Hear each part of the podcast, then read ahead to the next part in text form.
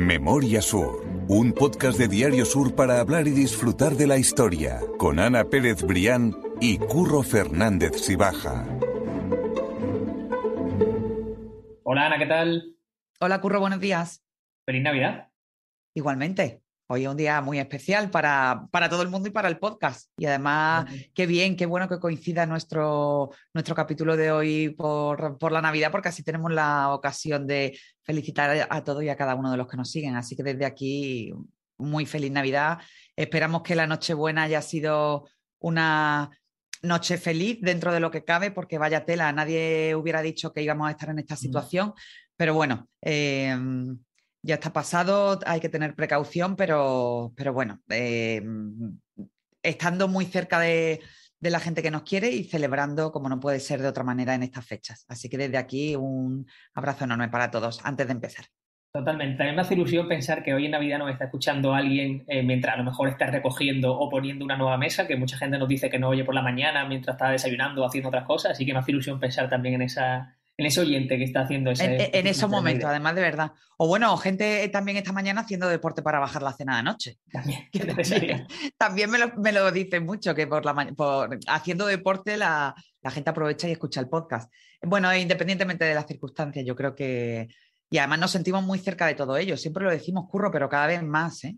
Totalmente. Y más todavía porque eh, la, la semana pasada nos enviaron un enlace que es como una especie de, sumario de año, ¿no? Para los que hacemos podcast. Y me ha gustado mucho ver, por ejemplo, que en total hemos tenido 67.525 escuchas, que podría ser el número de la lotería que tenemos que haber comprado, Ana.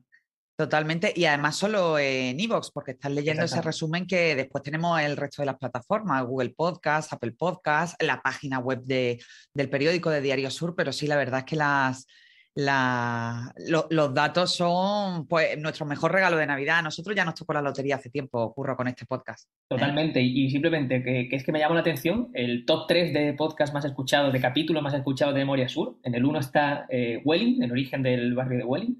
En el segundo lugar están 10 cosas que no sabes de la Plaza de la Marina. Y en el tercero, los orígenes de Calle Larios. O sea que sí, que la gente quiere saber de Málaga y sobre todo de los sitios de Málaga que vivimos y visitamos habitualmente.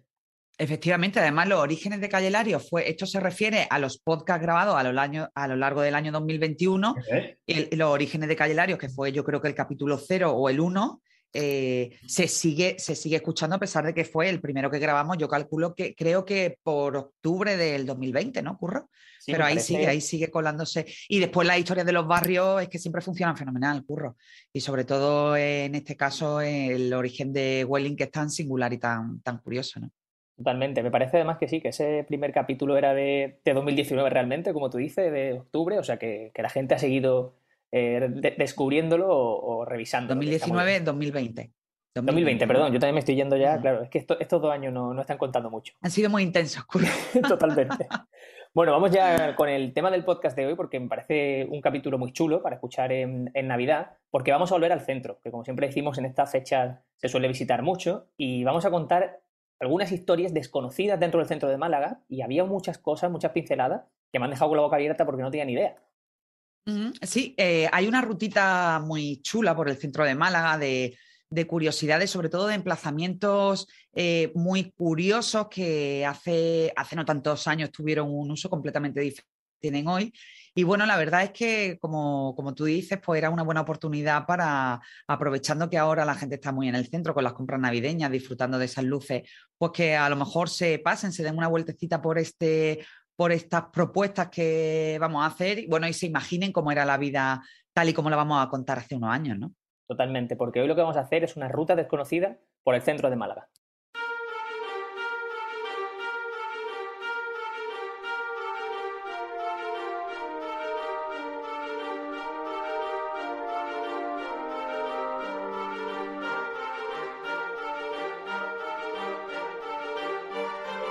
Vamos a andar, por ejemplo, por el patio de los Naranjos, por calle Beatas, o vamos a ir a lo más alto, de la más alta torre de la catedral también, para contar alguna historia llamativa. Y vamos a empezar, si quieres, por ese patio de los Naranjos, que es una zona preciosa que a mí me encanta de Málaga, pero en la que hace unos años vivía gente. Sí, eh, Curro, eh, el patio de los naranjos, bueno, tal y como hoy lo conocemos, pues el lugar ese precioso donde florecen los naranjos en primavera y donde hacemos parada para, pues para disfrutar de, la Semana Santa, de la, de la, entrada de las estaciones de penitencia, algunas cofradías en la catedral, pero ese entorno del patio de los naranjos en realidad era una zona, bueno, residencial, si se me permite la palabra, no hace tanto. Allí hasta la guerra civil, pues había casas de particulares y que accedían allí por las propias cadenas del, patio de los naranjos. Y, e incluso en esa zona también había un pequeño cuartillo anexo a la sacristía de la catedral, pues bueno, donde los prelados después de misa o antes de misa tomaban café. Pero imagínate el, patio de vecinos, y nunca mejor dicho, ¿no? Nada más y nada menos que en el patio de los naranjos. A mí pensar en, tener una casa allí, bueno, me resultaría absolutamente maravilloso. Hombre, una junta de vecinos allí a la, fresquita en el, patio de los naranjos. A la, fresquita de los naranjos sería fabuloso. Allí estuvieron, como te digo, viviendo hasta la guerra civil, ya después se desalojaron las casas y bueno, y el patio de los naranjos pues sí que fue tomando esa, mm, esa imagen tal y, como, tal y como la conocemos hoy. Claro, porque hay muchas imágenes, como estamos diciendo, que del centro de Málaga que son más desconocidas. Una era esto, el hecho de que había residencia en el patio de los naranjos, y otras es que en calle Beatas, donde está actualmente el bar Liceo, eh, que, que, todos conocemos, que todos hemos visitado alguna vez, albergó durante unos 40 años una institución de Málaga que, es imprescindible y que, yo, no sabía que esa institución había tenido sede ahí en Calle Beatas. Ocurre nada más y nada menos que la Diputación Provincial. Hemos hablado muchas veces de, los múltiples eh, cambios que ha tenido la sede del Ayuntamiento de, Málaga. De hecho, bueno, aquí por, recordar un libro maravilloso que se llama Las Casas Consistoriales de Málaga, eh, que, recoge todo ese recorrido de, del, consistorio, del ayuntamiento que empezó en la Plaza de las Cuatro Calles o la Plaza de la Constitución y que escribieron este libro, bueno, nuestra queridísima Mari Pepa Lara y nuestro queridísimo también, por desgracia ya no está entre nosotros, Antonio Garrido Moraga. En ese libro se recoge muy bien cuál fue el, el devenir, el recorrido de las diferentes sedes del Ayuntamiento de Málaga hasta llegar a la que hoy conocemos, a esa esplendorosa sede en el Paso del Parque, pero en el caso de la Diputación Provincial, pues eh, fue bastante similar. La Diputación Provincial bueno, lógicamente se puede entender que no siempre ha estado en, esa zona del paso marítimo, en la, Avenida Pacífico. Eh, antes estuvo en la Plaza de la Marina, e, y originalmente, o, durante unos años, como tú dices, entre, entre el año 1922 y en el año 1966, pues ocupó eh, la sede de lo que hoy conocemos tradicionalmente como el Bar Liceo en Calle Beatas. Sí, sí, muy curioso. Estabas diciendo tú hace un segundo el tema de, que Diputación después pasó a la Plaza de la Marina, y eso también lo comentamos en un podcast. Un edificio también precioso, sí, también lo comentábamos en el podcast de la Plaza de la Marina. En concreto, el edificio de calle Beata fue construido por Jerónimo Cuervo, uno de, mm. nuestros grandes arquitectos. Sí, muy, muy curioso. No sabía que había tenido sede allí. Bueno, al final tú te pones a pensar y en el plazo de 100 años, que tampoco es mucho cuando hablamos de historia, pues ha tenido tres emplazamientos diferentes. La Diputación, pues desde calle Beata hasta la Plaza de la Marina y ahora en esa zona nueva de Málaga Oeste. Sí, que yo creo que ya ahí le, quedará también un tiempo, porque ese edificio la verdad es que está nuevo y que, y que también está hecho... Sí, claro, se, se eh, concibió por eso, para que creciera lo suficiente para no tener que cambiar más de sede. Y además también, siendo moderno, es un edificio muy bonito, porque además también está pegado, lo comentábamos en el, en el podcast, uno de los últimos podcasts, está pegado a la térmica, que es otra, otro edificio emblemático de, de, de todo el organigrama administrativo de Málaga. Totalmente, así es, así es. Y estamos hace un segundo en el patio de los naranjos. Vamos a volver ahora muy cerquita porque nos vamos a ir a la catedral directamente. Y es que, como decimos, en la torre más alta eh, estuvo viviendo una persona hasta los años 60 prácticamente. ¿Y qué es lo que hacía esa persona allí en las torres más altas de la catedral? Bueno, Curro, pues es fácil adivinar que esa persona que vivió allí hasta los años 60, justo en el campanario, pues era el, responsable de mantener a punto las campanas. Eh, en concreto, esta persona, o la última persona que residió allí, se llamaba Miguel García Navas, y él vivía y trabajaba y dormía casi en la altura, ¿no? Él era el responsable de que esas 39 campanas de la catedral pues estuvieran siempre en, siempre en funcionamiento, en el, buen funcionamiento. Las manejaba manualmente y la división de esas 39 campanas, porque bueno, la, imagen que puede tener la gente cuando mira hacia arriba de la catedral dice, bueno, yo soy incapaz de contar 39 campanas, pero no, están divididas, hay 24 en el carrillón que da a la Plaza del Obispo, hay una docena en el cuerpo de campana y tres más en el, en el carrillón. Y entonces, bueno, pues Miguel García Navas, que era el encargado de, mantenerlas, pues estuvo viviendo allí en el campanario pues hasta, hasta los años 60, ¿no? Y ya después, bueno, pues entraron otras fórmulas de mantenimiento de las campanas de la catedral, pero que, bueno, afortunadamente siguen sonando hoy tan esplendorosas como, como siempre desde que se construyó. Qué vistas tenía que tener de ahí arriba, ¿eh? Tenía que ser Imagínate. Tiene que ser muy, muy curioso. Sí, esas vistas se pueden disfrutar todavía cuando hay rutas, que desde aquí también las recomendamos por las cubiertas de la catedral. ¿no? Que por cierto, a ver si eh, resolvemos ya ese problema porque es uno de, yo creo que una de las eh, urgencias que tendríamos que, ya que estamos en Navidad y que podemos casi casi escribir la, carta a los Reyes Magos, es una de, los proyectos pendientes que tendríamos que, que, acometer en el año 2022 porque no puede esperar más el tema de las cubiertas de la catedral y la situación también del sagrario. Totalmente, no, es absolutamente necesario y, además yo tengo muchas ganas de hacer esa visita a, las cubiertas, que todo el mundo que conozco que ha ido me ha hablado muy bien, me ha dicho que, es espectacular ver esa, Málaga de arriba y ver incluso esa catedral de arriba también, ¿no? Llama, llama mucho la atención. Pues no nos vamos a ir tampoco muy lejos de, la catedral, porque justo al lado hay un edificio en el que muchísimos malagueños hemos nacido, yo también me incluyo ahí, y es el sanatorio. ¿Tú también has nacido en Galvez entonces? Sí, el sanatorio Galvez. Pues lo curioso es precisamente que el sanatorio Galvez no tiene ese nombre realmente, no se llama así. Así es, Curro. Estamos, nada, hemos cruzado unos metros del patio de los Naranjos, ya hemos bajado el campanario de la catedral y estamos en calle Cister. La calle Cister antiguamente, lógicamente, no era tal y como la conocemos hoy, era una calle muchísimo más estrecha. Bueno, y ese lugar, eh, en ese lugar se estableció el doctor José Galvez Ginachero, que fue uno de los médicos más reconocidos de Málaga, no solo por su labor sanitaria, sino también porque fue alcalde de Málaga entre el año 1923 y 1926. Ya hemos hablado un poco de su figura en este podcast. Fue el responsable de repescar para la política a la que fue primera concejala de Málaga, Teresa Aspiazu, maestra. Y bueno, pues el doctor Galvez Ginachero finalmente recala en esta parte de la calle Cister, también nuestros más fieles oyentes, curros, recordarán que el doctor Galvez Ginachero eh, volvió sus ojos hacia la zona del Limonar, quiso incluso, eh, mm, vivió de soltero en, el, eh, en, lo que hoy es la sede del Colegio de Aparejadores. Bueno, y finalmente se estableció la vivienda familiar en calle Cister, en concreto en el Palacio de, de Locea Salvatierra, y justo enfrente pues abrió su clínica de, de maternidad, donde tú dices, donde hemos nacido pues muchísimo malagueño, que todos conocemos como el Sanatorio Galvez, y aquí sí que entra la curiosidad, pero que en realidad no se llama así, se llama el Hospital de María Auxiliadora, pues porque el doctor Galvez Ginachero, que tenía unas profundas convicciones religiosas, también ese es un dato que es muy conocido por todos, pues le tenía una gran devoción a, María Auxiliadora. Entonces le puso ese nombre, pero al final todos los malagueños, pues como bautizamos las cosas como, como queremos y después la dejamos así para, las siguientes generaciones, que también hemos hablado de eso en otros podcasts, pues lo conocemos como el Sanatorio Galvez.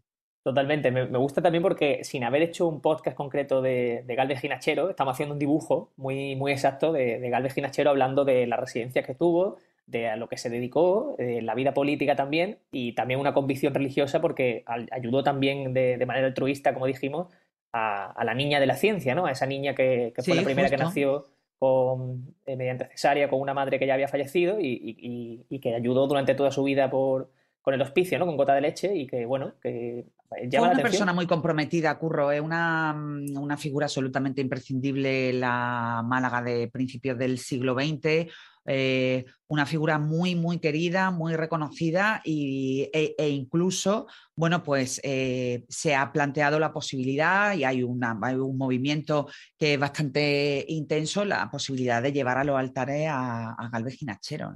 ¿no? sé, no sé exactamente cómo está ahora mismo el tema, pero yo sí que me acuerdo que las veces que he escrito, que he investigado sobre esa figura, pues siempre está ahí el, tema de su, em, de su importancia y de, y de incluso la posibilidad de que hiciera casi casi un milagro pues a la hora de, plantear su canonización. ¿no?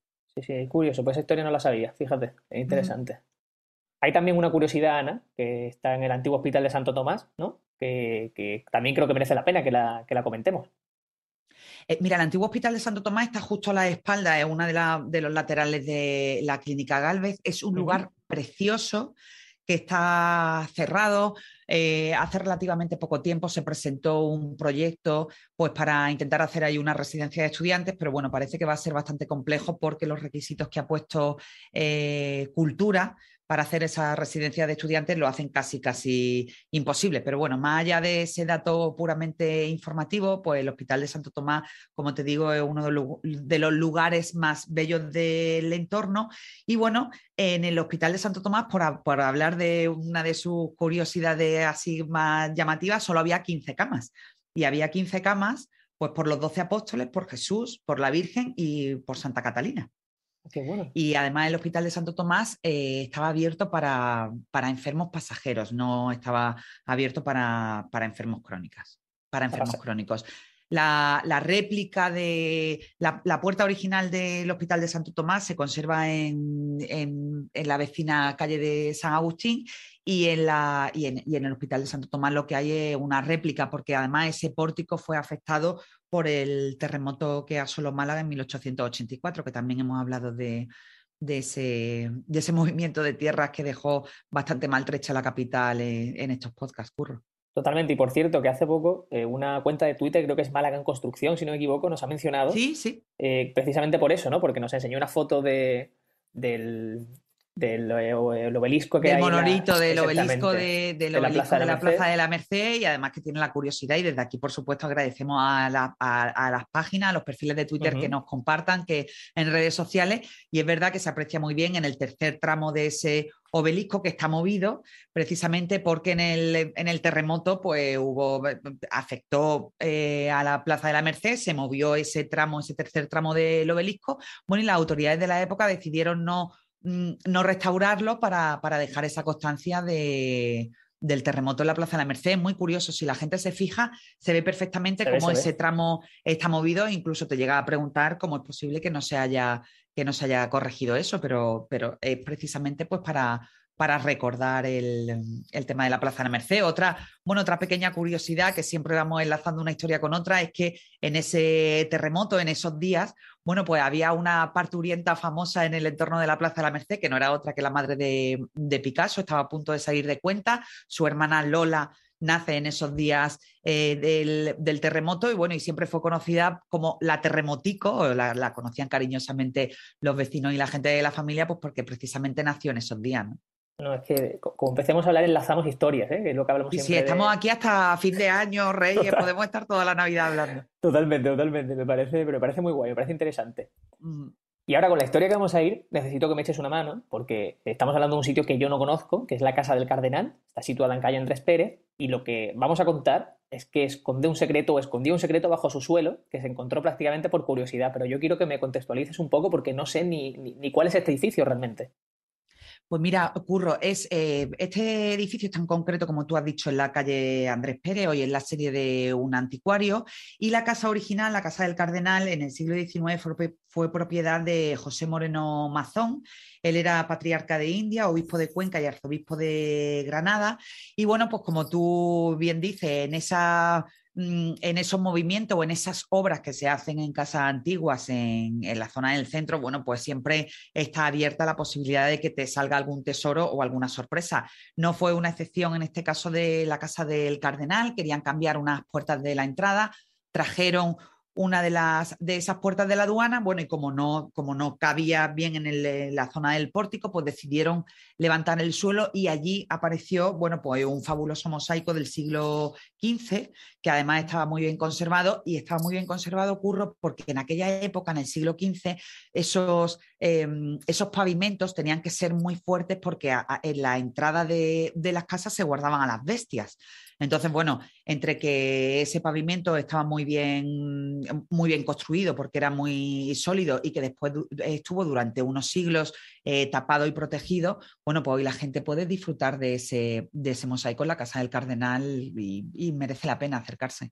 Qué bueno, no, pues eso no, lo conocía y ya es una, asignatura pendiente que tengo dentro de, Málaga. Hay otra historia para que... Esta Navidad Para esta Navidad te lo tienes que apuntar, Curro. No, no, sí, sí, totalmente. Aparte, ya estoy aquí en Málaga, o sea que ya no me queda otra que, visitarlo y, dejarme caer por allí. Hay otra historia que hemos contado muchas veces, pero que siempre merece la pena recuperar, que también hemos tratado específicamente en un podcast para, ella, y es el, el hecho del nombre de la Plaza de las Siete Cabezas que esconde la historia de Doña Sancha de Lara, que hemos contado en muchas ocasiones, pero que historia favorita, burro. Yo tengo debilidad por eso, ya que estamos haciendo el paseíto por el entorno del Sanatorio Galvez, Palacio de los del Patio de los Naranjos, el Hospital de Santo Tomás, bueno, nos tenemos que acercar a la Plaza del Obispo y allí fantasear por lo que tuvo que ser, como tú dices, la Casa de las Siete Cabezas, el Palacio de Sancha de Lara, que fue una aristócrata que además que da nombre a una de las bocas calles de Calle Lario. Bueno, ya hemos contado aquí su historia fascinante, además le dedicamos uno de los primeros capítulos del podcast, un poco para, para dejar ese sello de que quizá era una de nuestras historias favoritas. Y bueno, ¿y por qué se le llama la Casa de las Siete Cabezas? Pues porque es eh, el, recuerdo a la venganza que, perpetró la propia Sancha de Lara por la muerte de su sobrino Álvaro Torres de Sandoval, que fue injustamente ajusticiado en la Plaza de la Constitución. Hay que recordar que en, esa Plaza de la Constitución, Plaza de las Cuatro Calles, pues antiguamente estaba también la cárcel de Málaga, y bueno, y él fue ajusticiado al amanecer, bueno, por un asunto tan absolutamente niño como que en, un corral de comedia, en el entorno de Calle Strachan, pues había una celebración, una celebración de, de, una de las piezas teatrales y a la entrada del alcaide pues eh, Álvaro Torres de Sandoval no se levantó. El alcaide absolutamente ofendido, que además que también le tenía echado el ojo a Álvaro Torres de Sandoval, porque se comentaba que, mm, bueno, que su mujer y él tenían una especie de hacer o de flirteo, bueno, pues decidió ir con toda la fuerza de la justicia de la época y lo, lo, lo ajustició al día siguiente en la, en la, Plaza de la Constitución. Sancha de Lara, ciega de dolor y ciega de venganza, y además que tenía muchísimos contactos en la corte de la época, pues eh, mm, consiguió llegar hasta el rey Felipe IV y, y, consiguió del rey pues, que firmara la orden de ejecución de todas esas personas que habían intervenido en la muerte de su sobrino. Fueron seis personas en total, contando con el alcaide. Allí fueron condenados también el escribano, el oficial, el alcaide de la cárcel, el verdugo y el, y el ayudante. Y entonces esas seis cabezas, Sancha de Lara las mandó esculpir a las puertas de su palacio y una séptima cabeza en recuerdo de su amado sobrino. Pero como verá la gente, es que la historia es maravillosa. ¿Eso tiene un libro, una serie de Netflix o...? Sí, sí, sí. Yo sigo insistiendo en esa, en, esa serie, ¿eh? porque de verdad que es que, vaya, una historia espectacular y muy, muy chula. Sí. por cierto, la mujer de Alcaide también desapareció, que no sé si ha llegado ya a, Sí, bueno, de, Beatriz de Mungía creo que se llamaba, de aquella mujer no se, no se volvió a saber nunca más. Ella montó allí el, el, el lío aunque bueno, no, tampoco se le va a echar la culpa a él, la culpa no, es el marido que fue un animal y que, que ajustició a Álvaro Torres de Sandoval, pero el hecho es que Beatriz de Mungía pues se quitó de, en medio y nunca más se, se supo de ella. Curiosísimo, ¿verdad? Que es muy, muy curioso. Y ya vamos a cerrar con una última historia que yo creo que esta es lo que más le va a impresionar a la gente, y es que Frank Sinatra, el, cantante, el mítico cantante, tiene eh, una relación con el Palacio de la Aduana de Málaga, que a mí ya me ha dejado con la boca abierta porque digo, pero vamos a ver esto cómo, cómo es posible. Pero es una historia además muy curiosa. Pues mira, Curro, tú sabes que Frank Sinatra era un habitual de la Costa del Sol, le encantaba venir aquí y además era un tipo que era bastante conocido no solo por su fabulosa voz, sino por su carácter un poco problemático. Y entonces, bueno, estaba, él estaba alojado en el mítico eh, Hotel P. Espada y bueno, estaba tomando algo en la terraza, eh, algún fan o algún seguidor le quiso hacer una foto, él no se lo tomó bien, montó un lío, aquel lío se trasladó al al despacho del director del hotel, pues bueno, pues para intentar que Frank Sinatra entrara en razón. Bueno, y aquello fue muchísimo peor porque de repente Frank Sinatra vio en el despacho del director del hotel una foto de Franco y aquello ya fue el, el acabose. El hecho es que Frank Sinatra terminó detenido, fue llamado a declarar en el Palacio de la Aduana y allí fue condenado a una multa por injurias de 25.000 pesetas de la época que tuvo que pagar al instante y la advertencia de tener que abandonar el país en 48 horas. Esa historia sabemos que es real, además de curiosa, pues porque hay una foto fabulosa de Frank Sinatra, bueno, en ese, en ese pequeño lío que firma uno de los fotógrafos más queridos y más importantes de, de, la, de la Málaga del fin del siglo, que no es otro que Eugenio Griñán. Espectacular, es que impresionante esa historia, sí, ¿eh? Sí, sí. Por cierto, eh, voy a meter yo aquí un guiño eh, eh, cultural o, de libros que también me gusta muchísimo leer, y es que precisamente de Frank Sinatra, para imaginarnos un poco su figura, hay una crónica muy chula que no tiene nada que ver con Málaga, pero que nos hace una idea de toda esta historia que hemos contado y de su personalidad. Y es una crónica firmada por Guy Talés que se llama Sinatra está resfriado. Y hay simplemente un parrafito que, que quiero leer porque es muy chulo. Y dice: Sinatra con catarro es Picasso sin colores o un Ferrari sin gasolina, solo que peor porque los catarros corrientes roban a Sinatra esa joya que no se puede asegurar, su voz, y hieren en lo más vivo su confianza. Es una crónica muy chula, pero que te define muy bien cómo era Sinatra, cómo, estaba, cómo era una personalidad también difícil. Y, sí, a ver, y, además Sinatra lo recordamos hasta el final de su vida cantando. Totalmente. Exactamente, y tenía que ser, pues eso, un, un Bueno, Sinatra vivió, como diría su canción, a su manera. Totalmente, totalmente, así es, sí, sí, totalmente. Pues Ana, yo creo que nos ha quedado un podcast muy bueno para Navidad, así más, más ligero también, para que la gente lo vaya escuchando mientras hace. Iba a decir más fresquito, pero no pega con estos fríos, quizás más, eso, más navideño, que la gente se, se dé un paseo por el centro, que lo disfrute más allá de las luces y que, bueno, que lo haga con cuidado. Ahora que nos han puesto otra vez curro las mascarillas en el exterior, pues que, lo haga con precaución, pero bueno, que disfrutemos del centro nosotros también y que conozcamos la, historia que, como siempre decimos aquí, conocer nuestra historia es la mejor manera de protegernos de cara al futuro y de seguir creciendo sin perder nuestras raíces, que es lo más importante. Pues así es. Este es el último capítulo del año. Eh, la semana que viene estaremos, pero ya el fin de semana, el sábado es 1 de enero. Así que mm. gracias por todo este año y gracias también a todos los oyentes, por supuesto, por, escucharnos y por escribirnos, comentarnos y por estar ahí, de verdad. La verdad es que un lujo, Curro, lo, lo, decimos siempre, quizás somos un poco pesados, pero nos sentimos muy cerca de todo y cada uno de nuestros oyentes, nos hacen llegar sus sugerencias, sus peticiones, sus mensajes, aunque sea de, cariño y desde aquí todo nuestro agradecimiento, todo nuestro calor y los mejores deseos de que el año 2022 pues eh, sea un poco mejor que, el año 2021 y que dejemos ya toda esta pesadilla atrás. Como dice, ya nos escuchamos el año que viene, la semana que viene va a haber podcast, porque ya sabéis que solo descansamos esas semanitas de agosto y aquí estaremos encantados con todos vosotros para que escuchéis el nuevo podcast bajando la cena de fin de año. Totalmente, exactamente. relajados, relajados también ya para, para el principio de año. Pues Ana, felices fiestas a todos y mil gracias. Feliz Navidad, Curro, y nos escuchamos la semana que viene. Un beso fuerte. Memoria Sur es un podcast de Diario Sur. Escucha un nuevo episodio cada semana en iVoox, Spotify, Apple Podcasts y consulta las referencias de este episodio en diariosur.es.